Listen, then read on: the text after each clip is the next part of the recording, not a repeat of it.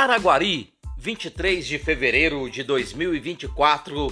Este é o podcast Professor Lander, sexta-feira, TV Cidade Araguari. E já estão abertos os portões para o Festival Relicário. Hoje começa a partir das seis meses com o show de Lúcia Costa, depois Gabriel Sonsini e onze e meia da noite o grande show de Pete. Amanhã nós temos shows com Cota de Aço, vários grupos de Araguari e onze e meia da noite, meia-noite, o grupo Biquíni Cavadão. Tudo de graça lá no Palácio dos Ferroviários. Showzaço para mostrar o quão importante é a nossa cidade em shows de rock em Araguari.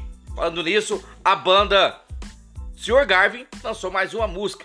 Acesse lá no YouTube Sr. Garvin e vê mais uma música da banda de Araguari. Showzaço, a música chama Quimera.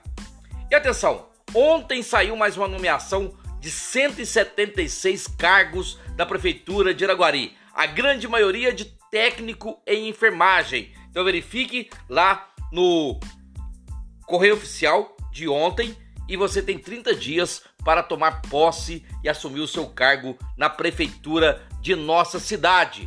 Espera-se ainda que saia mais também, não nomeações, mas sim processo seletivo na Prefeitura de Araguari.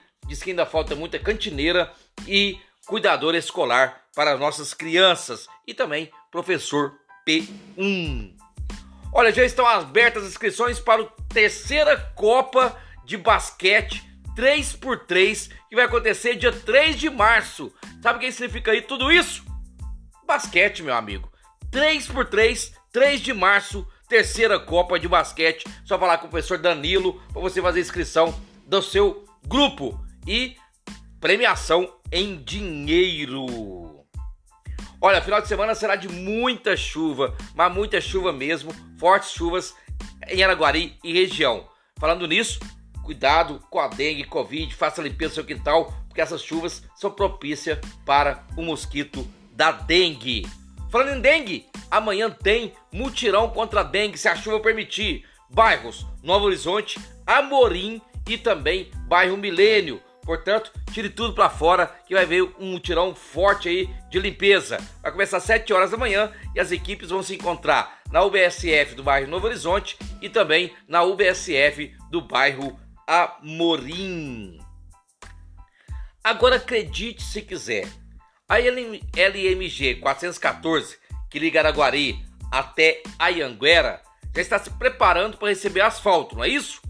Pode demorar um pouquinho, mas a balança para pesar os caminhões do DR já está lá. Eu vou ver se eu consigo tirar uma foto dessa balança já para mostrar como o governo na hora de arrecadar imposto é rápido pra caramba. Portanto, a balancinha lá para pesar os caminhões, os seus produtos já estão sendo instalados ali na MG 414 em Taraguari e Ayanguera. E domingo, a equipe do Araguari Vôlei volta à quadra agora contra a Forte, o vice-líder, Forte Equipe São José. Esse jogo será às seis e meia e será transmitido pela Sport TV, que está fazendo uma propaganda muito bonita de Araguari sobre esse jogo. Importante a nossa participação. Agora o retrocesso. Eu falo que votar não é um ato só de democracia. Você tem que saber votar.